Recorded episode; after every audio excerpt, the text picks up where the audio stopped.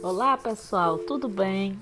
Continuando os nossos estudos sobre o inadimplemento das obrigações, na aula passada nós vimos o que era a diferença entre o inadimplemento e mora e hoje falaremos um pouco mais sobre a mora. Lá no artigo 394 do Código Civil, dirá que se considera em mora o, dever, o devedor que não efetuar o pagamento e o credor que não quiser receber esse pagamento no tempo, lugar e forma que a lei e a convenção estabelecer. Então aqui vocês podem notar haver mora não apenas quando não se paga no tempo devido, mas também quando não se paga no lugar e na forma devida. É, vocês podem observar também que não haverá mora apenas do devedor, mas também do credor. E perdoem o latido da minha cachorra. E que esse credor, se ele não quiser injustificadamente receber o pagamento, o meio conveniente para o devedor poder realizar esse pagamento será a consignação. Então, a consignação e pagamento será a solução para que o devedor ele possa se livrar dos encargos da mora, uma vez que ele deseja pagar, porém o credor está colocando empecilhos sem qualquer justificativa. Ainda, segundo o artigo 395 do Código Civil, uma vez configurada essa mora, o devedor ele pode purgá-la cumprindo a prestação acrescida dos encargos moratórios. Porém, se essa prestação ela se torna inútil ao credor, ele pode, o credor poderá simplesmente enjeitar e pedir perdas e danos. Por quê? Porque uma vez inútil, é, perdeu-se qualquer sentido e ela deixou de ser mora para se transformar em inadimplemento absoluto. Lembrando que a gente tem o inadimplemento absoluto, como temos o inadimplemento relativo, que seria no caso a mora. Um exemplo: no caso de uma costureira, que ela foi contratada para fazer um vestido de noiva, se ela deixa de entregar o vestido de noiva no prazo estipulado, o que ocorre? Aqui a gente pode se deparar com duas situações, onde pode ocorrer a situação de ser mora, como pode ocorrer a situação de ser inadimplemento absoluto. Se a cerimônia ainda não ocorreu, se o prazo estipulado para ela entregar esse vestido foi um prazo com muita antecedência ao dia da cerimônia, então ainda será útil para a credora, para a noiva, receber esse vestido. Então aqui a gente se depara com situação de mora caso ela não entregue no prazo. Porque ela descumpriu, porém ainda existe uma utilidade com o cumprimento dessa obrigação. Agora, se ela descumpre e vem entregar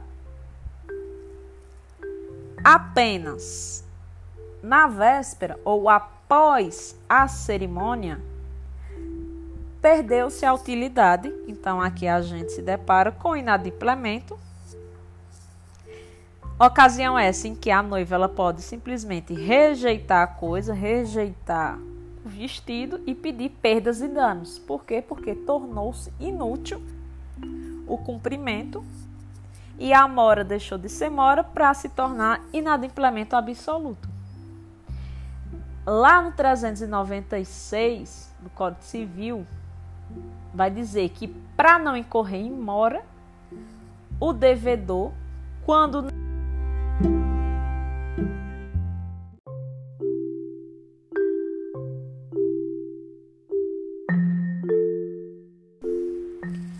lá no 396 do Código Civil é, prevê que não vai incorrer em mora o devedor quando não exista fato ou omissão imposta a ele. Como assim? Significa o quê?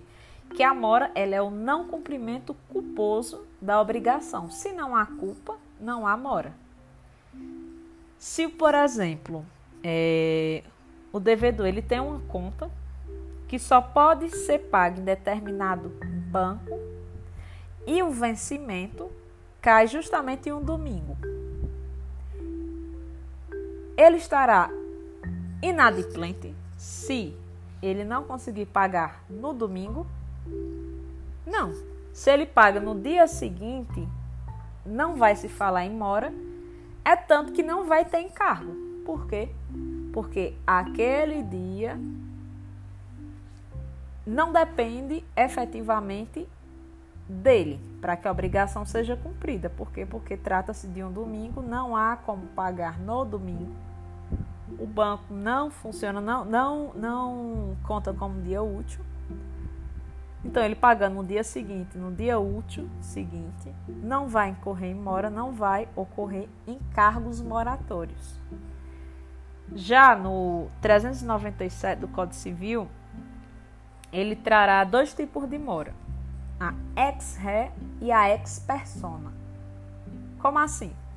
A mora ex-ré, ela é uma mora automática. É aquela mora que independe de um ato do credor, que a gente fala no credor, ela independe de um ato do credor para o devedor ser constituído em mora.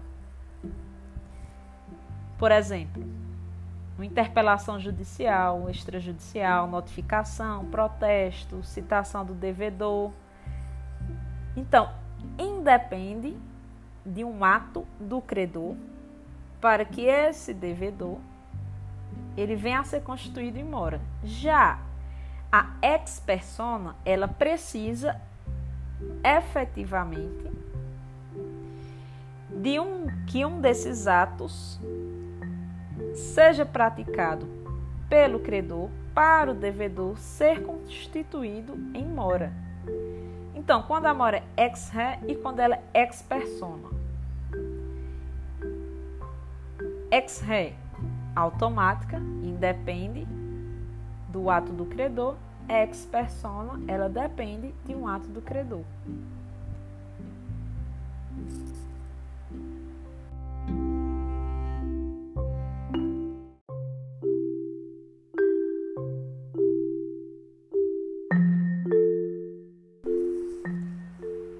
A mora, ainda, ela será ex ré quando a obrigação não cumprida ela decorrer de ato ilícito.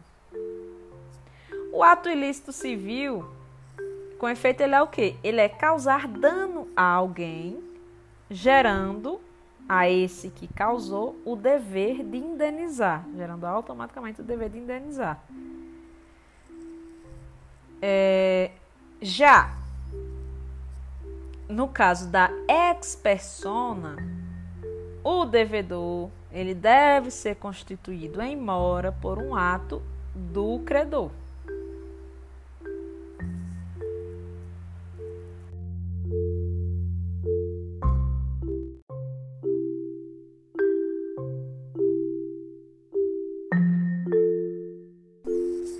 E no caso da prática de um ato ilícito pelo devedor, ele se encontrará em mora desde o momento em que ele pratica o ato. Então, a responsabilidade de reparar o dano, ela vai retroagir a data do ato, a data em que ele praticou, para poder se aplicar os efeitos da mora. Ainda nos artigos 399 e 400 do Código Civil, vai trazer dois efeitos da mora: um efeito para o devedor e outro para o credor. Então vamos lá. Efeito da mora do devedor. O devedor em mora, ele vai responder pela impossibilidade da prestação, ainda que essa se dê por caso fortuito ou força maior. Se a prestação desse devedor ela se tornar impossível sem culpa do devedor, então simplesmente a situação vai se resolver. Essa obrigação ela vai se resolver sem qualquer ônus imposto a esse devedor. Porém, se a impossibilidade ela ocorrer decorrente do atraso, o devedor ficará obrigado a indenizar o credor pela impossibilidade da prestação, mesmo que tenha ocorrido por conta de caso fortuito ou força maior. Uma vez que é, tudo decorreu do atraso do devedor. Apenas em dois casos ele vai se encontrar desobrigado de cumprir, na verdade, vai se encontrar desobrigado da indenização. Quando ele conseguir provar isenção de culpa no atraso, evidentemente nesse caso não vai ter mora, porque a mora é o não cumprimento culposo é, da obrigação. Então, se não existe culpa, não há que se falar em mora. E outra situação, se ele conseguir provar que o dano ocorreria independente, o dano ocorreria mesmo se a obrigação tivesse sido cumprida no lugar, no tempo, na forma devida. Então, mesmo se não houvesse mora, o dano ocorreria. Então, ele conseguindo provar é a situação de conseguir isenção da desobrigação, isenção da obrigação de indenizar. Efeito da mora do credor. A mora do credor vai ocorrer quando ele se recusar injustificadamente a receber o pagamento. Então, essa recusa ela vai gerar três efeitos. Retira do devedor isento de dolo a responsabilidade pela conservação da coisa,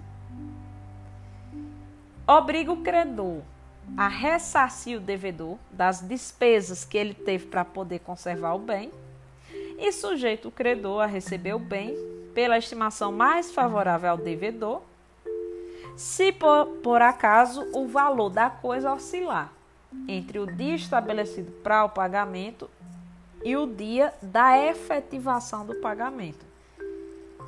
Então, repetindo. Caso o credor ele se recuse injustificadamente a receber o pagamento, ocorrerá a retira do devedor, que se encontrará isento de dolo, se encontrará isento da responsabilidade pela conservação da coisa. Por quê? Porque só vai indenizar no caso de perda ou deterioração da coisa, se existe dolo por parte do devedor. Uma vez que não existe dolo, não há que se responder por dolo. Seria a situação de culpa estricto senso, ou seja, imprudência, negligência e imperícia. 2. Obrigar o devedor, o credor, a ressarcir o devedor por qualquer despesa que ele tenha para conservar o bem e três, vai sujeitar o credor a receber o bem pelo valor mais favorável. Se houver essa oscilação de valor, ele terá que receber pelo valor mais favorável ao devedor, uma vez que não foi o devedor que deu causa. Então, paramos por aqui nossos estudos a respeito da mora, os efeitos da mora.